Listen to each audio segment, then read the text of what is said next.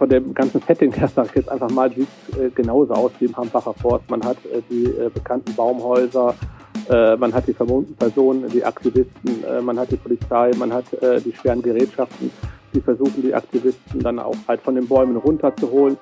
Ja, so ein bisschen erinnert das an in Hambi. In Wuppertal versuchen Polizisten seit Dienstagmorgen ein von Aktivisten besetztes Waldstück zu räumen. Hintergrund? Eine geplante Waldrodung. Unser Reporter war dabei und erzählt von seinen Erlebnissen. Willkommen zum Aufwacher. Ich bin Florian Pustlauk. Hi. Rheinische Post Aufwacher.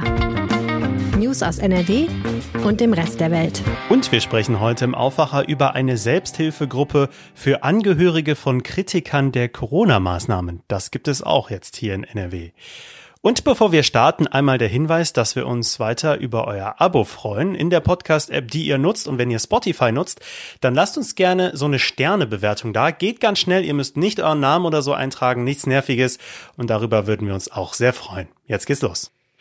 Wir starten mit den Meldungen aus der Landeshauptstadt. Die kommen von meinen Kollegen von Antenne Düsseldorf. Hi. Guten Morgen, Florian. Bei uns geht es heute um die schwammige Corona-Lage in Düsseldorf. Seit rund zwei Wochen wissen wir ja eigentlich nicht mehr, wie hoch die Zahlen wirklich sind. Dann soll in Herd eine Gesamtschule gebaut werden und zuletzt geht es um zwei Mitarbeitende des Ordnungsamtes, die ab heute vor Gericht stehen. Die offizielle Corona-Inzidenz ist in Düsseldorf über dreimal höher als in der Statistik angegeben. Das schätzt das Gesundheitsamt der Stadt. Hintergrund ist ein Softwareproblem beim Robert-Koch-Institut. In einer aktuellen Meldung aus dem Rathaus heißt es jetzt, die Sieben-Tage-Inzidenz bei uns betrage inzwischen wahrscheinlich rund 950. In der gestrigen Statistik war sie dagegen nur mit rund 300 angegeben. Antenne Düsseldorf-Reporter Joachim Bonn. Der Fehler war vor zwei Wochen aufgetaucht, als es beim RKI ein Update der Meldesoftware gab. Seitdem laufen die Corona-Fälle nur zeitverzögert ein. Die Lage habe sich diese Woche zwar etwas verbessert, aber das System stürzt weiterhin regelmäßig ab, so die Stadt. Bis zu 7000 Fälle in Düsseldorf hängen derzeit noch in der Warteschleife, schätzt das Gesundheitsamt. Im Laufe dieser Woche soll der Rückstau abgearbeitet sein. Dann sei die 7-Tage-Inzidenz in der Statistik wieder verlässlich. Bis dahin werden die Mitarbeitenden im Amt hauptsächlich fehlende Daten abarbeiten. Die Kontaktnachverfolgung finde so lange nur eingeschränkt eingeschränkt statt. In Düsseldorf wird ab diesem Herbst eine weitere Gesamtschule gebaut. Sie entsteht auf der Aldekerkstraße in Herd und wird die erste Gesamtschule im Linksrheinischen. Alle anderen fünf liegen im rechtsrheinischen Stadtgebiet. Heute sollte eigentlich die Bezirksvertretung über das Thema beraten. Die Sitzung wurde wegen der Corona-Pandemie jedoch abgesagt. Die endgültige Entscheidung trifft der Rat Mitte März. Die neue Schule soll knapp 70 Millionen Euro kosten und Mitte 2025 fertig sein. Schon ein Jahr früher Früher, zu Beginn des Schuljahres 2024, sollen die ersten fünf Klässler eingeschult werden. Die Schule entsteht auf einem Grundstück zwischen dem Hertha Freizeitpark und der Bundesstraße 7. Geplant ist ein moderner Campus mit einem vierstöckigen Schulgebäude, einem großen Außenbereich und einer Dreifachsporthalle, die auch von Vereinen genutzt werden kann. Zwei Mitarbeitende des Ordnungsamtes müssen sich heute vor dem Amtsgericht verantworten. Sie sollen bei einer Kontrolle auf dem Burgplatz einen jungen Mann ohne Grund geschlagen haben. Der Fall hatte im Oktober 2020 für Aufsehen gesorgt. Marc Pesch hat die Einzelheiten. Die beiden angeklagten Mitarbeiter des Ordnungsamtes hatten den Mann gegen Mitternacht auf dem Burgplatz kontrolliert. Möglicherweise wollten die beiden 46 und 51 Jahre alten Mitarbeiter der Stadt überprüfen, ob der polizeibekannte Mann Drogen dabei hat. Im Rahmen der Überprüfung sollen sie ihm dann ohne Grund mit der flachen Hand ins Gesicht geschlagen haben. Die Staatsanwaltschaft hatte gegen die beiden Ordnungsamtsmitarbeiter jeweils eine Geldstrafe von 6000 Euro beantragt. Weil sie damit nicht einverstanden sind, kommt es heute heute nun zum Prozess. Das waren drei unserer heutigen Themen. Mehr gibt es immer um halb bei uns im Radio und rund um die Uhr in der Antenne Düsseldorf App und auf antennedüsseldorf.de. Ich bin Alina Lierz, kommt gut durch den Mittwoch. Seit mehreren Jahren leben Umweltaktivisten in selbstgebauten Bäumhäusern, um eine Waldrodung zu verhindern. Klar, der Hambacher Forst ist uns damit allen im Gedächtnis geblieben. Doch genauso einen Fall gibt es auch in Wuppertal, genauer gesagt im Osterholz. Das ist ein kleines Waldgebiet, so an der Grenze zum Kreis Mettmann. Und am Dienstagmorgen war es dann soweit. Hundertschaften rückten an und die ersten Bäume fielen. Mittendrin NRW-Chefreporter Christian Schwertfeger. Hi. Hi, grüße dich. Bevor wir über deine Erlebnisse von gestern sprechen, erstmal eine kurze Einordnung. Äh, warum soll dieses kleine Wuppertaler Waldstück denn gerodet werden? Und zwar dieses kleine äh, Wuppertaler Waldstück, was sich äh, in dem Stadtteil Vorwinkel befindet, äh, der Grenze äh, zu Hahn. Äh, darum sagen einige auch, Teile von diesem Gebiet befinden sich auf Hahner Gebiet. Äh, dort sollen 1500 Bäume gefällt werden, um Platz zu machen für eine Abraumhalde der Kalkindustrie. Und äh, das ist natürlich äh, sehr umstritten und deswegen äh, wird äh, dieses kleine Waldstück, sind ungefähr 5,5 Hektar, seit knapp zwei Jahren besetzt. Und gestern war es dann soweit. Die Polizisten haben ihren Großeinsatz begonnen. Äh, wie ist das dann abgelaufen? Ja, ähm, damit war zu rechnen. Alle, auch die äh, Betroffenen, die Aktivisten, gingen davon aus, dass es jetzt in den nächsten Tagen zu einer äh, Räumung kommen wird. Das hatte sich abgezeichnet. Die Polizei kam in den frühen Morgenstunden. Es äh, war dunkel. Soweit ich weiß, waren äh, drei Hundertschaften äh, der Polizei beteiligt. Offiziell äh, spricht die Polizei ungern über die Größenordnung der eingesetzten Kräfte. Man dachte mir aber mehr oder weniger unter der Hand, dass auf jeden Fall äh, drei Hundertschaften beteiligt gewesen sind. Und wie gesagt, die kamen in der Dunkelheit und äh, begannen äh, dann mit der Räumung dieses Baumhaus-Camps, sage ich jetzt mal. Mhm. Kam es denn auch zu Zwischenfällen oder ist es soweit friedlich geblieben? Sind auch ähm, Leute festgenommen worden? Und, das habe ich auch mitbekommen schon, es wurde dann ja auch gerodet. Also es ging jetzt nicht nur um die Räumung dieses, dieses Camps. Also es wurde gerodet schon, allerdings jetzt nicht 1500 äh, Bäume, äh, sondern äh, unter anderem wurde äh, gerodet, um Platz zu machen, auch äh, für die äh, ganzen schweren Baufahrzeuge, auch Platz zu schaffen, um dann halt auch andere Gerätschaften dort zu platzieren. Und es sind äh, einige wenige Bäume von diesen 1500 auch schon gerodet worden, allerdings nicht der Großteil. Also als ich da war, ich kam so den frühen Morgenstunden dorthin, äh, war es friedlich, äh, kein Vergleich mit diesen Szenen, die man aus dem Hambacher Forst kennt. Allerdings wurde mir berichtet, dass äh, am Anfang, zu Beginn der Räumung, als es noch dunkel war, dass teilweise äh, aus den Baumhäusern herunter auf die Einsatzkräfte uriniert worden ist und auch Sachen auf sie geworfen worden sind. Aber äh, dabei soll es dann auch geblieben sein und äh, in den Mittagsstunden äh, war es äh, friedlich. Also von Seiten der Aktivisten äh, ging da äh, keine Gewalt aus. Mhm. Du hast schon angesprochen auch jetzt äh, den Vergleich mit der Hambacher Forst. Da warst du ja auch viel im Einsatz. Lässt sich das in Wuppertal jetzt irgendwie mit dem Hambacher Forst vergleichen oder ist das schon eine ganz andere Hausnummer gewesen damals? Also der Hambacher Forst ist im Großen und Ganzen schon eine ganz andere Hausnummer gewesen. Allerdings von dem ganzen Setting her, sage ich jetzt einfach mal, sieht es äh, genauso aus wie im Hambacher Forst. Man hat äh, die äh, bekannten Baumhäuser, äh, man hat die vermummten Personen, die Aktivisten, äh, man hat die Polizei, man hat äh, die schweren Gerätschaften, die versuchen, die Aktivisten dann auch halt von den Bäumen runterzuholen. Es sieht verdammt ähnlich aus, aber von der Dimension her äh, ist es doch wesentlich kleiner. Wie wird es jetzt in Wuppertal weitergehen? Ist damit zu rechnen, dass dieser Einsatz in den nächsten Tagen abgeschlossen wird? Oder wird das so ein Geduldsspiel, wie wir es aus dem Hambacher Forst kennen, auch wenn es nicht ganz die Dimension hat? Also ich glaube nicht, dass es zu einem Geduldsspiel werden wird. Wenn es so bleibt, wird der Einsatz spätestens Ende der Woche beendet sein. Wurden ja schon die ersten Aktivisten aus den äh, Baumhäusern rausgeholt. So wahnsinnig viele sollen es auch nicht sein. Äh, dann äh, müssen halt die Baumhäuser und diese ganzen Konstruktionen, äh, die dort errichtet worden sind, auch abgetragen werden und zerstört werden. Ja, also wenn da jetzt nicht irgendwie noch irgendwas Außergewöhnliches passiert, wird es der Einsatz in den nächsten Tagen beendet sein. Mhm.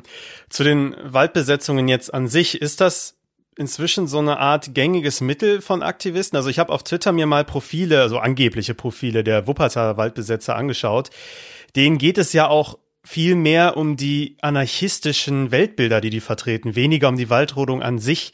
Und damit unterscheiden die sich ja auch eigentlich von den richtigen Umweltschützern. Ziehen die dann jetzt nicht eigentlich einfach von Wald zu Wald, um da weiter ihren, ihren Stunk zu machen, sage ich jetzt mal? Ja, das habe ich mich auch gefragt und da habe ich mich auch mit Polizisten vor Ort unterhalten, ob es halt, äh, sage ich mal, jetzt hier solche Leute sind, wie du dir gerade beschrieben hast, ob die vorher auch schon im Hambacher Forst aktiv waren oder auch in Hessen, wo es vor kurzem ja auch äh, eine ähnliche Waldbesetzung gab, sagte man mir nein, äh, das wären andere, das wären welche hier aus der Region. Und über diese Aktivisten, jetzt in Wuppertal, kann ich jetzt nicht sagen. Jedenfalls habe ich keine Kenntnis darüber, dass es so welche sind, die jetzt so ein Hopping betreiben. Es mag sein, dass der eine oder andere darunter ist, aber Ich äh, persönlich kann jedenfalls nicht bestätigen, dass es welche sind, äh, die vorher im Hambacher Forst waren und äh, auch in, in, anderen Gebieten in Deutschland. Zum Abschluss noch die Frage, das ist sicherlich auch was, äh, was man bedenken muss.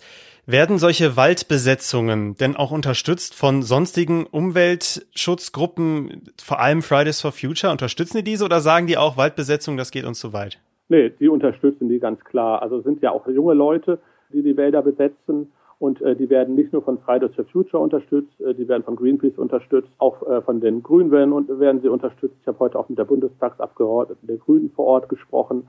Die unterstützen natürlich ganz klar solche Waldbesetzungen, weil sie sagen halt, diese Rodung ist halt für sie unrechtens. Das passt nicht ins Zeitalter, äh, wo wir über einen Klimawandel sprechen. Demzufolge äh, unternehmen sie alles, um halt solche Wälder zu retten. Vielen Dank für deine Eindrücke, Christian Schwertfeger. Gerne. Einen ausführlichen Artikel dazu habe ich euch in die Shownotes gepackt. Dort findet ihr auch eine Bilderstrecke. Da könnt ihr euch ansehen, wie genau das Vorort Infoportal ausgesehen hat. Und damit sind wir beim zweiten Thema hier im Aufwacher und das finde ich sehr spannend, weil ich mir sicher bin, dass viele von euch zumindest im erweiterten Bekanntenkreis einen ähnlichen Fall haben. Und zwar geht es um Gründe, warum Freundschaften und Familien zerreißen. Seit Beginn der Pandemie, klar, ist der Umgang mit Corona zu einem dieser Gründe geworden. Wie gehe ich zum Beispiel damit um, wenn mein bester Freund gemeinsam mit Querdenkern durch die Straßen zieht, wenn meine Tante das Coronavirus komplett leugnet, das ist bei mir jetzt nicht der Fall, aber ich kenne Menschen, bei denen ist das der Fall. Das ist sehr, sehr schwer. In Bochum können sich solche Angehörige von Kritikern der Corona-Maßnahmen Unterstützung in einer Selbsthilfegruppe holen. NRW-Reporter Jörg Isringhaus hat die Hintergründe dazu. Hi Jörg. Hallo. Das klingt nach einer ziemlich besonderen Selbsthilfegruppe. Zielgruppe. Wie hoch ist denn da die Nachfrage? Ja, das war wohl diesmal äh, ziemlich enorm. Äh, ich habe da gesprochen mit einer Mitarbeiterin in der Selbsthilfe-Kontaktstelle Bochum. Und die hat mir erzählt, sie hat das noch nie erlebt, seit sie da arbeitet, dass sich so viele Menschen in so kurzer Zeit gemeldet haben. Und äh, diese Gruppe war innerhalb von zwei Tagen eigentlich voll belegt. Äh, also die nehmen aber auch immer nur 15 Menschen pro Gruppe an, weil es sonst zu viel wird. Aber es hat viel mehr Anrufe gegeben und die mussten dann halt auch teilweise an andere Selbsthilfe-Kontaktstellen verwiesen werden. Und angerufen haben die Menschen aus ganz NRW, also nicht nur aus Bochum, sondern auch aus Düsseldorf, auch selbst aus Osnabrück. Also überall scheint das äh, Thema den Menschen wirklich unter den Nägeln zu brennen. Hm, der Andrang ist also sehr groß. Die Mitarbeiterin hat gewisse Eindrücke jetzt geschildert aus ihren Gesprächen mit den vielen Anrufern und Gruppenteilnehmern. Was hat sie dadurch alles erfahren? Sie hat gesagt, durch viele dieser Familien zieht sich wirklich ein Riss und es ist ja nicht so, ähm, dass es ist wie bei einer Freundschaft beispielsweise. Eine Freundschaft kann man ja gerne mal äh, auf Eis legen, aber wenn es in der eigenen Familie zu solchen Streitereien, zu solchen tiefschürfenden Konflikten kommt, dann ist das schon eine andere Nummer. Und äh, man ist ja, wenn man möglicherweise auch mit demjenigen zu Hause äh, in einer Wohnung lebt, das kann ja äh, der Ehepartner sein, das können Kinder sein, das können Eltern sein, dann ist man ja ständig mit ihm konfrontiert. Man kann ihm nicht auf, aus dem Weg gehen. Man kann nicht einfach sagen, äh, wir beenden jetzt unsere Beziehung, sondern man muss sich auseinandersetzen und ähm, man hat natürlich auch Angst, dass in so einem Streit vielleicht so eine Beziehung äh, äh, brüchig wird, dass man Angehörige möglicherweise verliert. Man weiß es ja nicht, möglicherweise sogar für immer. Und sie hat mir dann so ein paar Beispiele erzählt äh, von Kindern, die von ihren Eltern ausquartiert wurden. Andere haben das Weihnachtsfest äh, getrennt äh, von der Familie verbracht, aber, aber nur weil sie halt nicht miteinander reden wollten oder könnten. Eine andere hat erzählt, dass sie gar nicht mehr weiß. Eine Mutter hat erzählt, dass sie ihren Enkel gar nicht mehr zu ihrem zu dessen äh, Großvater, also zu ihrem Vater lassen möchte, weil derjenige Impfgegner und Corona-Leugner ist und sie hat Angst davor, zum einen, dass der Junge sich ansteckt, zum anderen, dass er halt äh, beeinflusst wird und äh, die wissen dann oft einfach nicht mehr weiter, wie sie sich verhalten sollen.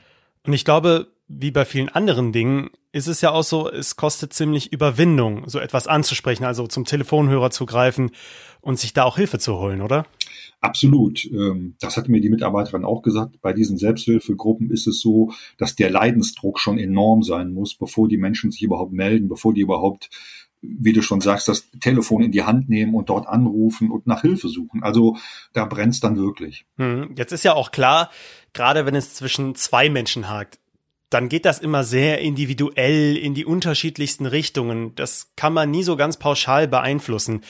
Gibt es trotzdem was, was man allgemein sagen kann, wie man so einen Konflikt angehen kann? Ja, es gibt so ein paar Sachen, die man natürlich dann in solchen Gruppen vertiefen kann. Die werden die am Anfang auch moderiert. Also äh, sie hat mir gesagt, dass so die ersten zwei, drei Sitzungen, da ist immer jemand von der Kontaktstelle dabei, der dann versucht, äh, das Ganze in vernünftige, hilfreiche Bahnen zu lenken.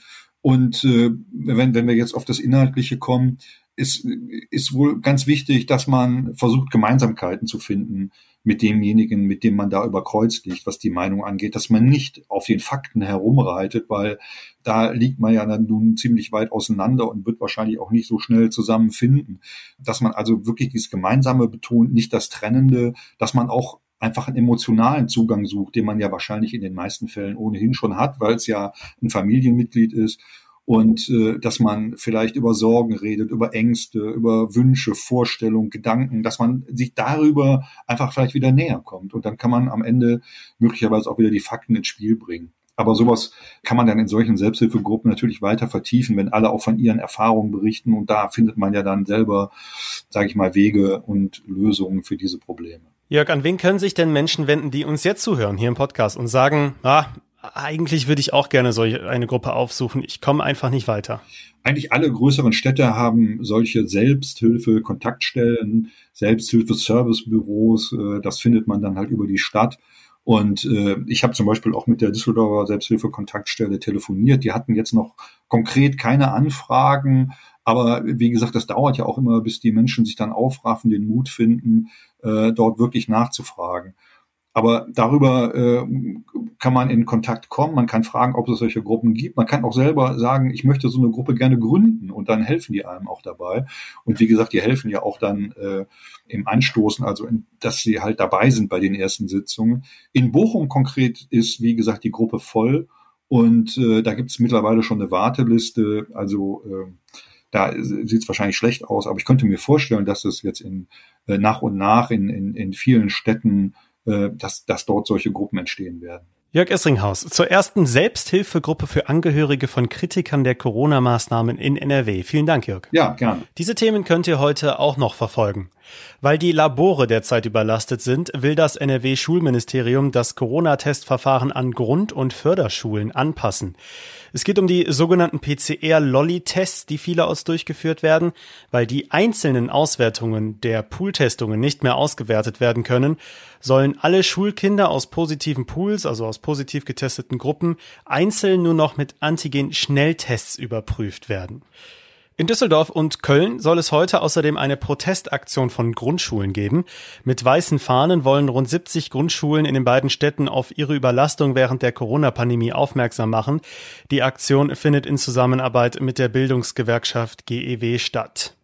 Im Prozess am Landgericht Paderborn rund um den Mord an Walter Lübcke könnte es heute zu einem Urteil kommen. Angeklagt ist ein 66-Jähriger, der dem Täter schon vor Jahren die Waffe und die Munition verkauft haben soll.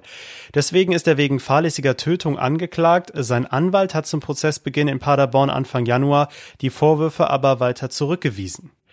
Vor dem Verwaltungsgericht in Minden geht es heute darum, ob man bei einer von der Behörde angeordneten Quarantäne weiterhin Lohn vom Arbeitgeber bekommt oder vom Land selbst. Das Land hatte es abgelehnt, solche Zahlungen zu übernehmen, als es im letzten Jahr bei einem großen Fleischverarbeiter zu einem massenhaften Corona-Ausbruch gekommen ist.